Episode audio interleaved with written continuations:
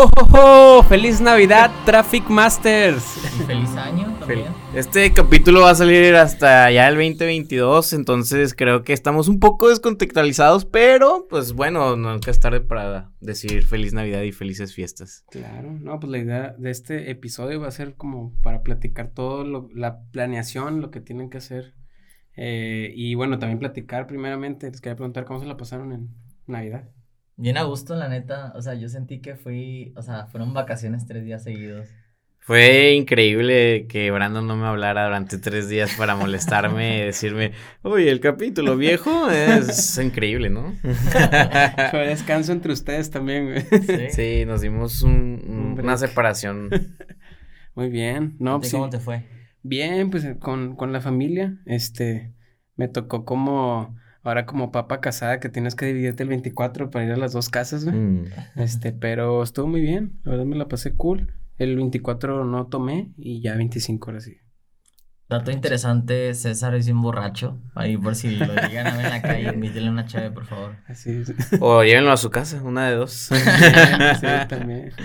Lo raro es de que siempre que regreso del, del podcast, regreso borracho, güey. ya, ya, no sé cómo explicar, o sea que que vengo a, vengo a grabar o vengo a, trabajar, ¿no? Pero... Es que lo sinceramos para que realmente suelte la sopa. La cosa es técnica. Es que no quiere, ¿eh? hay que aflojarlo tantito al buen César. Cinco consejos para, podemos decir, iniciar el año. Ajá. Tanto cerrar como iniciar. ¿Cuáles serían los cinco eh, consejos que tú le darías a los emprendedores para su fin de año y cómo iniciar? Eh, bueno, yo creo que, o sea, los, el consejo más importante, yo creo que número uno, es, es saber como todo las habilidades, o sea, que, que tiene como tu, tu, equipo de trabajo, ¿no? Y esto hay diferentes metodologías o plataformas. Mm, yo recomiendo y lo mejor es que tengan algún sistema CRM este, para, para manejo de cuestión de tickets y que puedas estar midiendo también la carga de trabajo de tu gente, ¿no? este, no sé qué opinas de este como primer consejo. Es, está interesante porque o sea, pones como en balanza los skills de, de, las personas que trabajan contigo y también te das cuenta si a lo mejor la persona que tú creas estrategia realmente es comercial o el de comercial es operativo. Entonces, como que te pones a dar cuenta y también creo que también parte de saber si quieres renovar tu equipo, porque también llega un punto en el que tu equipo ya se vuelve o sea, escuchar muy duro, pero se vuelve obsoleto. O sea, que ya no crece o que ya no tiene esa ambición de, de querer seguir aprendiendo. Entonces. O que nos están capacitando correctamente también, ¿no? Es correcto. Que volteas a ver al, al, todo el año y dices, pues realmente seguimos utilizando las mismas herramientas, ¿no?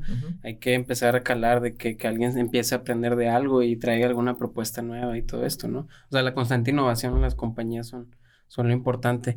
Y eso también que platicas es muy interesante porque creo que también como líder también de equipos tienes que saber también cómo acomodar bien tus piezas, porque a veces hay buenas personas en un mal puesto. Eso también pasa mucho. Es que, o sea, tienes que ver los KPIs y, funcionar, o sea, también ser parte de un RH eh, en donde sepas qué es lo que tienes y hasta dónde pueden llegar y hasta dónde les puedes exigir, tanto laboralmente en horas como en skills y trabajo. O sea, y cuánto tiempo también debes ser consciente tú, cuánto tiempo les dedicas para que ellos conozcan nuevas skills y cuánto tiempo les das para que ellos conozcan nuevas y los skills. Recursos, ajá, y los recursos. Este, este, libros, plataformas, cursos, certificaciones, todo lo que puedan hacer. Sí, de hecho, una de las cosas que hicimos internamente nosotros fue, nos juntamos en, la semana pasada con nuestros contadores para, es parte de, ¿no? Saber cuál es el plan financiero, la proyección financiera que vas a tener los próximos tres meses. O sea, hay personas que lo hacen tres meses, seis meses, un año, pero creo que tres meses es lo más sano porque pues obviamente es una proyección a, a, a mediano, a mediano corto plazo, podemos decirlo. Y también, por ejemplo, en, en, este tema, como Diego y yo, al principio yo era el comercial, pero luego yo le pasé las propuestas, entonces detenía mucho el proceso porque Diego estaba metido en la operación. Entonces, una de las cosas que empezamos a ver es de que, oye, pues ya tú te tienes que mover a empezar a agarrar nuevos clientes para empezar a abrir la cancha, porque si no nos vamos a estancar de que por el número de prospectos, clientes que estemos cerrando y nos vamos a limitar tanto operativamente como el crecimiento de la empresa. Claro, sí. Sí, totalmente. Sí, actualmente estamos en un proceso de crecimiento muy interesante en donde ya se están esparciendo y creando nuevos líderes y creando nuevos eh, eh, pues sí, como que personas que abren brecha, iniciadores, por así decirlo. Y, y yo creo que también lo, más importante es que no solamente se quedan en iniciadores, sino que sean ejecutores y que puedan llevar a cabo el proyecto a cabo. Porque si no... como project managers, tal, tal cual. Porque si se quedan siendo iniciadores, y se quedan siendo, o sea, si te quedas en la parte comercial y no creas el plan de trabajo para el cliente, pues nunca nunca le vas a sacar todo el provecho que tiene el cliente y nunca lo vas a explotar para que te siga pagando recurrentemente. Entonces, por ende, vas a seguir teniendo un flujo de clientes y no una constancia de clientes y eso va a desbalancear bastante las finanzas del siguiente año. Creo que es muy importante tener eso y transmitir eso a, a los empleados o a tu equipo de trabajo. Sí, totalmente. Sí, otro de los puntos que consideres importante eh, otro es automatizar los procesos. Este, eh, en este, pues es más que nada que sepas utilizar buenas herramientas para, para hacer este, este proceso de automatización, no tal cual verlo como código, simplemente como que ver eh, tareas recurrentes que pueden ser a que a lo mejor tengas ya templates y eso te puede ahorrar que, no sé, por la cuestión de alguna presentación customizada o algo, empieza a actualizarlo para que puedas estar duplicando cada vez y, ahorrarte tiempo, ¿no? También lo mismo de tu espacio de trabajo, que con Slack y todo puedas tener ahí que te lleguen notificaciones de aquí, aquí y allá. Este, todo eso también eh, de, entra en esta como consejo que tienen que hacer para cerrar el año. Este, y digo, si tienen alguna duda, algo que, que, yo les puedo apoyar, digo, yo he trabajado mucho con esa parte, me he enfocado como que estar haciendo esas conexiones de procesitos, este, entre Zapier y otras herramientas, entonces, pues creo que es bueno que, que tengan, que, que, sepan cuáles son como que las cosas que necesitan estar supervisando por encima, ¿no? El inteligente trabaja una vez, el flojo trabaja doble. Básicamente lo que nos estás dando a entender aquí. Exactamente, no, pero es que la verdad es que sí te, te va a hacer ahorrar buen tiempo. O sea, ya si lo calculas en el año, cuántas veces esa tarea pudiste estarla haciendo a mano.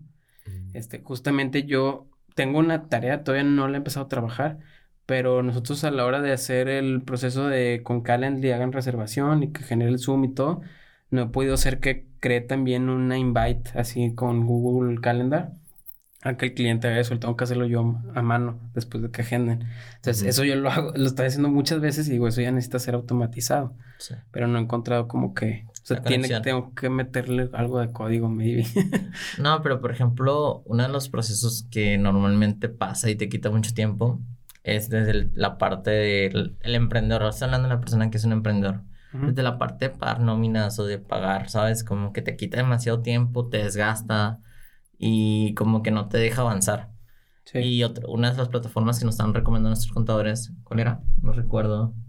No, yo tampoco, pero no es para pagar nómina, es para llevar las facturas. O sea, es para tener una organización de las facturas, más o menos como esa aplicación, pero no es esa, no me acuerdo cómo se llama. Sí, bueno, el, punto es, no es tanto que es para pagar facturas, sino que tengas un reporte de, oye, ¿cuánto fue lo que gasté? ¿Cuánto fue lo que ingresó? Con control de ingresos y egresos. Exactamente. No, recuerdo, ahí se las ponemos después en los comentarios qué, qué plataforma nos han recomendado los contadores para tener un control y nosotros no estar como haciendo las, los balances o los estados de resultados que, que tuvieron del mes. Ok, sí, sí, o sea, porque lo que me imagino que hacen ahorita es que de un Excel luego tienen que pasarle un reporte. Lo, lo hace una persona, lo hace una persona. Cuando con la plataformita si lo llenas ahí mismo ya te está dando la gráfica y todo, ¿no? Creo que se llama Quicks. no. QuickBooks, ándale. QuickBooks, ah, sí, sí la conozco. No sé. Es verde, ¿no? Creo, que sí. Sí, ya. Este, sí, esa es gringa, pero creo que también tiene división aquí en México. Está padre. Ok. Bueno, otro de los puntos que tengo por aquí es analizar la relación con tus proveedores. Creo que ese también es un punto muy importante para los que tenemos agencias. Este es prácticamente ver, o sea, tener feedback también del cliente y saber cuáles son como que los pain points con, con tus clientes, cómo puedes mejorar el proceso también en la relación con ellos, ya sea en comunicación, en entregables, en, ¿sabes qué? En este año lo que pasó es que se tardan mucho en contestarnos para esto. Entonces, ¿qué es lo que podemos hacer? Pues hay que poner reminders automáticos o que con Slack o que con alguna otra cosa estarse comunicando constantemente. Este, eso también es parte de, de encontrar cómo mejorar esa relación con, con, tus clientes, proveedores y con todo. Sí, yo creo, yo creo que eso es básico. O sea, en el sentido de las relaciones públicas, que tu proveedor cada año te pueda estar dando más beneficios, que tus entregas sean más rápidas. No sé, todo el tema de relación con un tercero, que cómo puede influir contigo, ¿no? Sí, totalmente. Ok, este, otro punto que tengo ahí es realizar la contabilidad lo antes posible. Este, ese también es un punto muy importante. además de la parte de los impuestos, todo ese cálculo que, tienen que hacer, pues también la parte de, de todos los resultados, tanto ingresos, egresos, como dijiste, y empezar a analizar cuáles son a lo mejor las unidades de negocio que te hicieron gastar más, cuáles menos, cuáles, por ejemplo, empieza a encontrar gastos hormiga que pueden reducirse, ¿no? Plataformas de estoy pagando esta madre, no la estoy usando, pues hay que darle cuello, ¿no? Empezar a encontrar cómo, puedes optimizar ahí también gastos. Creo que ahí nosotros lo manejamos como, como algún tipo de proveedor de nosotros, las plataformas o un tipo de gasto de esa manera. Eh, y sí nos hemos dado cuenta que contratamos cosas a, lo imbécil, por así decirlo, y, que crees que te va a ayudar, te ayuda una vez en la vida y ya nunca lo volviste a utilizar y pues ahí se queda cobrando y chupando dinero. Por ejemplo, en diciembre tuvimos un errorazo, güey, con Kayabi. Chupó dinero Kayabi de una mensualidad pues sí, esa mensualidad está, está, carita. Son 160 dólares, ¿no? Más el otro paquete. Entonces. Con 400 dólares, ¿no? No, no me acuerdo, pero fue una cantidad considerable de dinero que perdimos porque ni siquiera había nada, güey. Nada más alguna vez lo utilizamos para manejarla o para empezar algún proyecto. Sin embargo, no se concretó y se puso esa tarjeta y estuvo intentando hacer el cobro hasta que por fin de la nada lo logró la plataforma de alguna manera. Nos encontró la manera. Sí, güey. Y de ahí, pues nada más ves cómo se te fue dinero y pues nada, dices, ay, ay, perdí, perdí esta cantidad de dinero. Y pues imagínate todas las plataformas que vas contratando como agencia de que ah, esto me puede ayudar para después, esto estaría con ganas, esto estaría con ganas. Y también, digo, poner el freno a, tu misma gente que, pues claro que ve una plataformita y dice, la quiero yo, a ver, ¿cuánto tiempo la vas a ocupar? ¿Para qué la vas a ocupar? Y pues ya se quedan, ah, pues Creo que siempre alguien tiene que hacer el, o sea, esos roles opuestos. Yo soy el que así siempre quiero comprar plataformas, ¿eh? Y, y Raúl, mi socio, es el que, no, espérate, güey, tienes muchos juguetes. ya tienes muchos juguetes, niño, ya, ya no compres más. Entonces, este, pues ahí es de repente encontrar de que, bueno, sabes que ya cale el trial, ¿no? Vamos a ver qué onda. Y siempre de, o sea, me dice, bueno, pásame la fecha de cuándo vence para cancelarlo, ¿no? Porque a veces a mí se me pasa y luego de que, oye, creo que ya cobraron esta madre, me olvidó cancelar. Entonces este vato es el que ya se pone el reminder y me escribe, eh, acuérdate hoy de cancelar no sé qué cosa. Y yo, ah, gracias. Entonces ahí se... Sí, ah, en el caso de nosotros, yo soy, el, yo soy tu casa y Diego es el de Raúl. O sea... Ándale. Este, bueno, otro, el último punto de esto es revisar tus finanzas constantemente. Este, lo mismo que estamos platicando, tener alguna plataforma, eh, algún control de Excel ahí organizadito, pero que puedas estar llevando ahí el control y más que nada, o sea, tanto como veas ingresos, egresos, que veas también mes con mes tu profit, también tu porcentaje, cuánto estás pagando también de impuestos y saber, pues al menos que midas a la mitad del mes y lo estás logrando el objetivo, no, ¿no? Si no, pues, sabes que hay que hacer, necesitamos meter entonces una campaña más agresiva para recuperarnos o encontrar cosas, ¿no? Sí. Yo creo que ahí también agregaría en tu proyección de inversiones para el siguiente año. Porque, o sea, además de agregar en las finanzas básicas de ingresos, egresos y todo ese tipo de cuestiones, pues en qué vas a poner o que, en qué vas a mover tu dinero el siguiente año. Y digo, hay muchísimas maneras que ya todos han escuchado durante este podcast o en otros lugares, que creo que también debes de considerar esa pestaña como un gasto para poder mover tu dinero, o bueno, no como un gasto, como una retención de dinero, ¿no? de que se ponga a trabajar por ti mientras tú estás eh, generando aún más, sino pues nunca nada más se va a empezar a devaluar tu dinero y lo vas a ver perdiendo como nosotros perdimos con Kayabi. sí, sí, totalmente.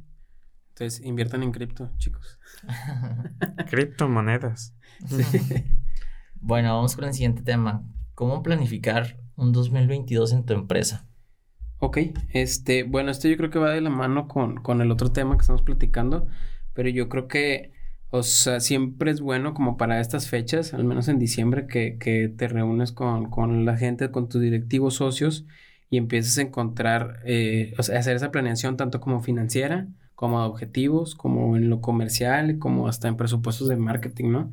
Entonces, yo creo que siempre es bueno que, que se hagan las preguntas, o sea, y lo más importante es eh, qué es lo cómo nos ha ido bien, o sea, qué es lo, las cosas que nos ha ido bien, eh, cuáles son las cosas que no nos fueron tan bien, este, y cuáles son las cosas que no han funcionado o nada, ¿no? O que se ocupan cierto cambio. Entonces, en base a eso ya empiezas a hacer tu checklist de decir, sabes que esto hicimos bien, sabes que esto que hicimos mal y siempre como emprendedor pues es más fácil detectar las cosas que, que estás haciendo mal, ¿no? Tú mismo las estás viviendo. Pero sí es bueno este, que se haga esa, esa planeación y pues este, hay ciertos checklists que encontré para empezar a hacerte ese tipo de preguntas, ¿no? Este, y, y pues a la hora de que ya ya empiezas a, trabajar en todo esto, yo les recomendaría pues que se sienten una buena mañana, tarde, noche, este, y, y se pongan a hacer todo, todo este tipo de checklist para, para poder encontrar, este, pues cómo mejorar tu compañía, ¿no? ¿Cuáles serían los puntos importantes para ti, como en el tema de planeación? O sea, no sé si lo hiciste, no lo has hecho, pero dime tus puntos importantes y tú vas a decir los puntos de nosotros.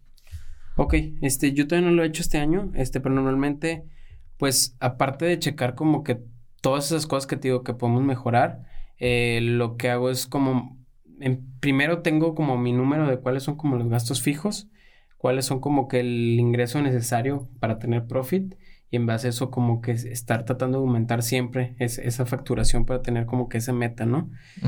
Eh, eso es en la parte financiera, ¿no?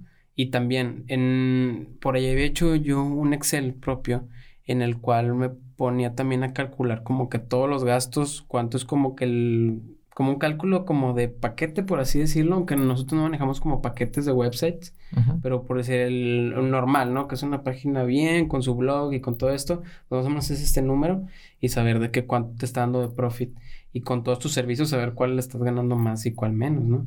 También hay unos servicios que realmente no le estás ganando mucha lana, es una chinga, pues mejor quítalo, ¿no? Este, enfócate también en los que realmente te estén dando profit.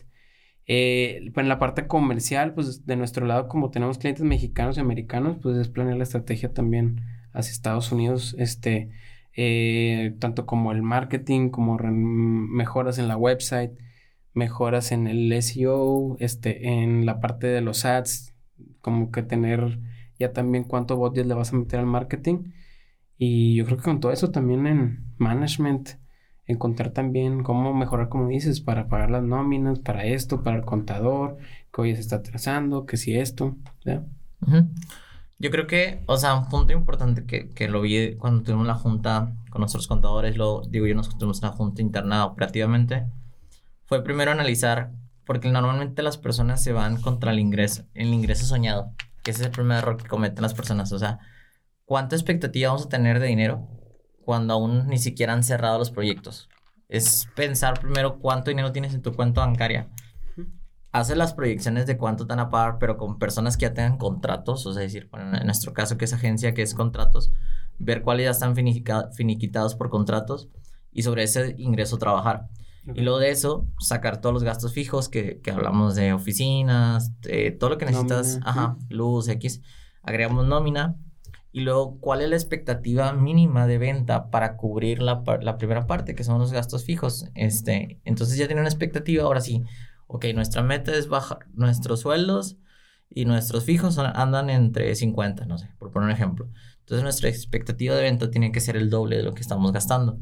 Y sobre eso basarnos de que a partir de aquí ya es rentable para la empresa y empezar a analizar cuáles son las formas de cómo vamos a conseguir esa inversión, de cómo vamos a prospectar, este, no sé, muchas cosas ya que empiezas a ver. Ok, y luego, si entran estos clientes, ¿cuántos operativamente los van a, cuántas personas podemos pagar con de acuerdo a este ingreso? Ah, es el 30% de lo que ingresa si cae aquí este, este monto. Ok. Es, ese es como un buen ejercicio para saber cómo hacer una proyección financiera en los próximos tres meses. No sé si quieres añadir tú algo. Sí, eh, digo, básicamente pensamos como una brújula de dinero. El dinero es una brújula hacia dónde apuntar, hacia dónde invertir, hacia dónde te vas a mover y con cuánto te vas a mover para que tu equipo eh, no les cargues de más el trabajo, o sea, que todo sea ponderadamente de una manera justa, ¿no? Para todos.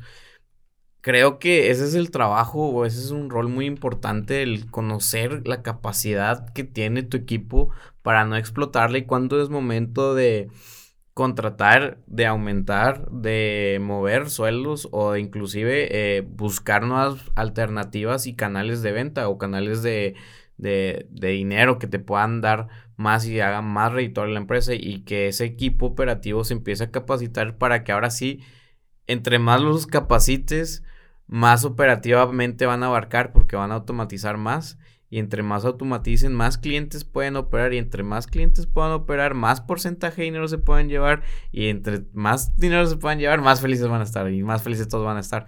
Entonces, el aprender a hacer eso y, y, dirigir esa, esa brújula a inversiones de conocimiento, de, de aprendizaje, genera que tu equipo de, tu equipo operativo pueda con más y al poder con más puedes atraer más clientes porque hay un punto donde también debes decir ya no pues ya no puedo soportar más clientes ya no tengo capacidad operativa. Y al no tener capacidad operativa ocupas o meterle más conocimiento al equipo para generar más automatización pero eso también tiene fecha de caducidad. Va a llegar un punto en donde va a haber un freno y, y ahí es cuando ya no se trata de aumentar sueldos o mejorar X o Y cosas, sino de traer más gente y ahora sí que este equipo capacita a los, los demás, al otro, al nuevo equipo que esté generando más ingresos y ahora sí, al principio, mientras está generando más ingresos, van a ganar más sueldo y se hace una cadenita eh, gigantesca de valores, pero todo esto lo vas a aprender hasta que tengas una brújula financiera y te digas hacia dónde apuntar, o sea, apunto, mi equipo ya está especializado para, digo, los clientes ya me dan el dinero necesario para apuntar hacia aprendizaje, apuntar, el capital humano ya da para obtener más clientes, eh, necesito contratar más gente, mi equipo está a gusto, cómo están, y ya verlo desde una perspectiva desde RH financiera y, que obviamente pues una empresa no sirve de nada si no es redituable, entonces tienes que buscar todo ese balance general y pues si es una junta muy larga, es una junta tal vez hasta inclusive muy estresante, pero es muy necesaria y a pesar de que creo que nosotros tardamos como ocho horas, o sea, fueron dos juntas de cuatro horas de pensar, de quebrarnos la cabeza, cómo mejorar y cómo reinvertir el dinero, pues apenas ya estamos viendo los, como que los primeros, el primer checklist del año de qué cosas por hacer ahora, ¿no? Y ya no tanto cosas por pensar. Sí, sí, creo que también es súper clave también que de toda esa junta, o sea, lo puedas desmenuzar a, crear tickets, tareas o reminders así en específico, action items para, para hacer, ok, entonces el goal vamos a tener que hacer esto, o implementar tal cosa, o calar con esta plataforma, o hacer esto, esto y esto, y tenerlo bien en cuenta de que, ok, hay que poner un deadline para eso. Tiene que quedar enero, febrero, ¿no? Para que pueda estar lanzando el primer Q y así empezar a, hacer también ese mismo eh, tener como que todo ese seguimiento también, porque a lo mejor la planeación puede estar súper chingona, pero luego a lo mejor se va diluyendo en el camino y para mediados de año ya ni te acuerdas cuáles eran tus objetivos, ¿no? Sí, claro. Totalmente. Ahora, ¿cómo administrar tu tiempo? Porque también es muy diferente. o sea, fungir las tres opciones. ¿Cómo administras tu, tiempo? Ah, pues yo creo que tiene que ser el Google Calendar tu mejor aliado. La neta, este, y digo, también yo soy muy organizado en la cuestión de tener como que mi checklist de las tareas que tengo por hacer en el día pendientes. Y tengo también como que un, una, ahí en mi misma hoja la tengo como que separada la parte como de para hacer después, ¿no? O baja prioridad. Entonces siempre también estoy encontrando que no huevo todo, todo se tiene que hacer como para hoy, ¿no? Saber qué cosas puedo delegar o los hago la siguiente semana, los hago hasta el fin de semana y tener como que esa organización y también saber qué cosas las tengo que delegar totalmente, ¿no? También. Que de hecho es un juego muy interesante, o sea, porque yo, yo difiero un poquito contigo en la parte de que algunas cosas las dejamos para después, pero después se van acumulando conforme la semana va pasando y esas, esas cargas no las quieres hacer o no te da el tiempo y realmente son como checklists que no cumples. Entonces yo creo que más bien debería ser como que cosas que yo puedo hacer que estén en mis objetivos principales y cosas que las otras personas tienen que hacer por mí. Porque a lo mejor ya no es, no es que no lo quiera hacer, sino porque ya no me da el tiempo de hacerlo. Sí, tienes que, tienes que delegar. Exacto. Este, no sé, ahí, por ejemplo, cuánto... De hecho, una vez me hizo una pregunta un, un empresario muy interesante. ¿Cuánto tiempo crees que trabajas activamente? O sea, no tu horario de trabajo, sino que realmente tus horas producidas de trabajo. Ah, es que ahí están dos conceptos, ¿no? Lo que le llaman como que el trabajo reactivo y proactivo. Exacto. Ajá. En trabajo proactivo, yo creo que para mí tienen que ser las noches, güey. Sí. O sea, desde de, de 10 a 2 a.m. es mi hora proactiva. Todo mi día es, es reactivo de juntas. Mm. E, e, ese también es el detalle. Cuando también empiezas a, a saber que, que, tu día laboral de 8 horas, güey, se te está yendo en pura coordinación. Que también, al final de cuentas, pues, si lo ves desde cierto punto, pues también estás colaborando o aportando pero realmente, o sea, para mí, para ponerme como idear cosas, tengo que dejarlo hasta la noche, es como que me fluye más. Yo soy muy contrario a ustedes, malditos. Sí. Yo soy más de la mañana, güey. Yo me levanto en la mañana y es mi hora proactiva de, de producir ideas, de hacer, de estar activo. O sea, yo llego con toda la actitud y conforme va pasando el día, mi pila va así como hacia abajo. Sí, sí güey. Yo llego a mi casa, o sea, yo, yo, sí, yo sí soy de la idea de, si llego a mi casa a las 8, 10 de la noche. No vas a abrir la compu. No voy a abrir ni de chiste la compu. O sea, la puedo abrir a las 6 a.m. y desde las 6 a.m. estar empezando a trabajar. Pero yo el momento que ya diga o que salga de la oficina y que no sea obviamente tampoco algo urgente, eh, yo la cierro y yo mañana me arreglo para hacer las demás cosas. Pero necesito como que también tiempo para mí y ese tiempo para mí es súper valioso para tener la pila al día siguiente. Si yo no tengo ese tiempo para mí y ese tiempo para mí puede ser ver una serie, ponerme a limpiar mi depa, eh, ponerme a investigar cosas que tal vez puedan ser como proactivas para, bueno, sí, proactivas para la empresa. Que puedan servir más adelante, Exacto, que me puedan servir como inversiones o aprendizajes de cripto, NFTs, NFT gaming, gamers, todo ese tipo de cosas que me gustan, pero ya hacerlas por gusto, no hacerlas con un sentido de financiero detrás, de que si no hago esto, me va a perjudicar en otra cosa, sino que sea más... que tirar atrás un cliente por detrás, ¿no? Exacto, entonces yo, yo sí soy muy mañanero, o sea, yo sí despierto y empiezo a trabajar o empiezo a ver tan siquiera los pendientes que tengo hoy o los organizo y ya después hago mis demás actividades o leo tantito y luego ya, pum, de regreso a, trabajar. Eh, creo que sí, sí, es un balance general y es muy complicado llegar a ese, balance donde no te carcoma la, la, vida y tampoco te seas un workaholic de que 24/7 trabajando y... Sí, creo que yo me he absorbido en ese mundo de workaholic. Y justo también platicaba con, con mi otro socio Luis y me comentaba lo mismo que, que por ejemplo, que el 24, 25, 26 que me disfrutó tanto porque estaba pensando en los pendientes de la empresa. Y yo de que no, vato, ya, güey, descanse. Yo todo que, güey, ya me di cuenta, soy workaholic, o sea porque quería abrir la compu, güey, porque tenía un chingo de pendientes y yo que ya hago, no los peles, o sea, pero si pasa eso, está, está complicado. Pero es que se ocupas un, un descanso mental, porque aunque los quieras hacer, no los vas a hacer con la misma intensidad que cuando ya estás desconectado, ¿sabes? Sí. Sí, por ejemplo, yo el viernes, o sea, aunque recibí algunas llamadas, porque no, no me gusta como a mí de que descartar como prospectos, sí fue como que, ok, nada más la llamada y bye, o sea, te, te atiendo hasta el lunes porque realmente no, o sea, tienes que tener un break porque tienes que llegar como más fresco mentalmente, traer nuevas ideas, porque si no te ciclas, o sea, como que esa parte de esa, pasa esa parte donde ya no piensas, ya no sabes qué hacer, te hartas de lo que estás haciendo.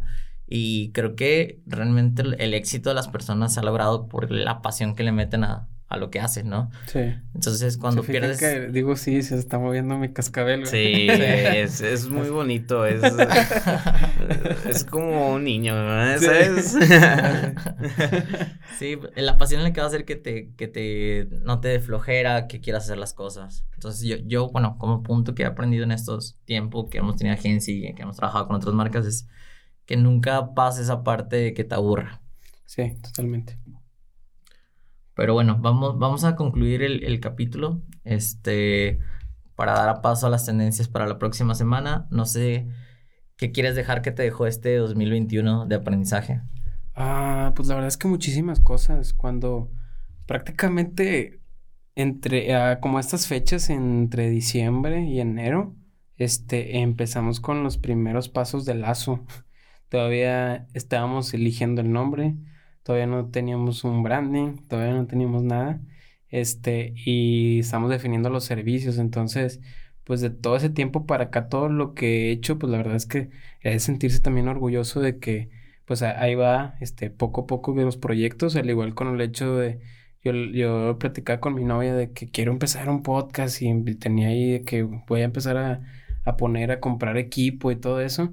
Y de repente ya nos, nos fuimos conectando y también cerrar el, tener podcast, el empezar un poquito con la marca personal también este año empecé porque anteriormente tenía el Instagram privado. Entonces, este, varias cosas han cambiado, yo creo que eh, bien, este, yo me quedo pues con, en, sí personalmente, pues, este, toda la parte profesional que, que me ha apoyado a crecer, que me ha hecho conocer también bastante gente talentosa, ustedes, con toda la gente que, que trabajo. Entonces creo que eso es muy bueno de agradecer. ¿Tú qué te llevas, Diego? Me llevo que a pesar de que tuve los primeros seis meses del año muy difíciles o muy, eh, no sé, pasaron muchas cosas, eh, tanto personal como laboralmente. Siempre existe una manera de, volver a creer, de volver a tener esa chispa, de que no se pierda el ánimo, de que no se pierda eh, la esperanza o cosas de ese estilo. Y que si no, no es tanto como que si te lo propones lo vas a lograr, o sea, no, o sea, simplemente es, si le metes pasión, eh, va, te va a gustar lo que haces y el dinero empieza a pasar a segundo plano. De hecho, ahorita ya el dinero ya pasó a un segundo plano, ahora lo que nos importa es nuestro tiempo, cómo ahorramos el tiempo para no, ahora ya no eh, meternos al 100% en los negocios, ahora lo valioso es la familia, o sea, y las personas que están allá afuera, ¿cómo le hago para estar desconectado? Del trabajo, porque gracias a Dios. Que el trabajo siga, digo, y que la empresa siga corriendo. Exacto, y, porque gracias a Dios hay mucho trabajo y nos ha caído mucho trabajo. Y, la, la, verdad, ahora el reto para mí es cómo le hago para que todo siga fluyendo y que pueda descansar sin tener que pensar qué pendientes tengo mañana, que pueda estar un 24 y 25 con mi familia tranquilo de la vida, que pueda estar un 31 y primero de diciembre, digo, de, de enero, disfrutando el año nuevo, porque me encanta cerrar ciclos. me corto el pelo. este disfrutando con mis amigos, disfrutando la vida y disfrutando, pues, o sea, que, no se les olvide que para eso trabajas, trabajas para disfrutar la vida, no trabajas para ser algo o ser alguien, simplemente trabajas para disfrutarlo y disfrutarlo con tus seres queridos. O sea, eh, y ese es, el mejor aprendizaje que me llevo, que, que a veces el mayor reto no es generar dinero, es como o, levantarte, sino que el trabajo ahí está y es, el primer reto es encontrarlo y una vez que lo encuentras, explotarlo con pasión y con mucho eh, esfuerzo. Y una vez que logras eso, no quedarte ahí tampoco porque la vida tampoco es trabajo, sino que también es disfrutar es el, la recompensa de ese trabajo. Claro, no, sí, porque realmente, o sea, no sé cómo podría, o sea, estar trabajando con algo que no me gustaría, ¿no? Sería realmente una vida muy miserable, güey. el, el, tener que levantarte en la mañana y, y todavía tener trabajo para la tarde de algo que, que realmente no, no te agrada, ¿no? Entonces, por muy cheesy que suene ese pedo, o sea, yo realmente sí recomiendo a la gente que, que empiecen a trabajar en los cimientos de cómo quieren planear su vida, ¿no? Porque realmente, o sea, no hay limitante ahorita en este mundo de que puedas crear un negocio, que puedas empezar a, a, vender NFTs, este, googleando y con YouTube encuentras las cosas, o sea, realmente con acceso a internet y con una computadora puedes hacer cualquier negocio que te propongas, ¿no? Creo que eso es bueno. ¿Y tú, Brandon? Yo creo que me llevo, yo la neta sí estaba como muy obsesionado con el tema de hacer o sea, hacerme una fortuna. O sea, yo creo que nuestra se hizo como, o más bien se, plantó de que hay que ser millonarios.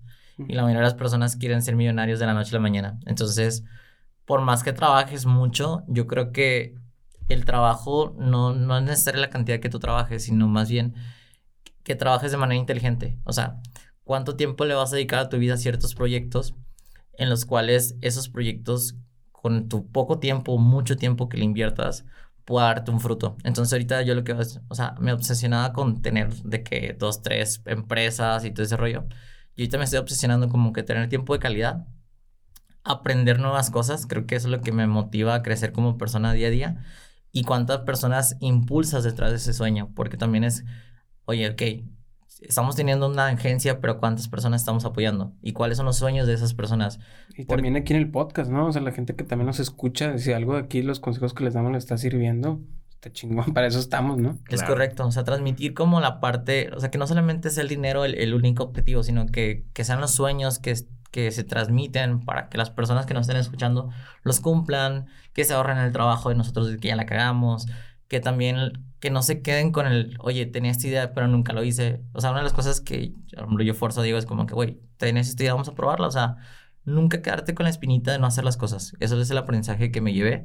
Y también, nunca, o sea, una de las cosas también que me hizo mucho ruido era, si el trabajo en donde estás no eres feliz, es que no, no es el trabajo que tú quieres. Entonces encuentra el trabajo que realmente te llene y que, que, tú sientas que estás aprendiendo y creciendo, porque si llega un punto en el que te estancas, ya tu vida va a ser como una rata, de que vas a estar dando vueltas y a lo mejor vas a querer ganar más dinero, pero aunque el dinero vaya creciendo realmente si no te hace feliz, pues no vas a llegar a la expectativa de vida que tú quieras. Ese es como el consejo que, que dejaría ahí de aprendizaje. Pues de hecho, la película de Click eh, tiene muchas de esas enseñanzas. Pero sí, o sea, totalmente. O sea, si busquen, cámbiense de trabajo, busquen el trabajo que realmente quieran. Y si no existe ese trabajo, ustedes créenlo. O sea, creen su, sus compañías. Ahorita también, a mí me da mucho gusto que vi un insight muy interesante que en este año eh, la gente ha buscado más cómo crear su propia empresa que cómo cambiarse de trabajo.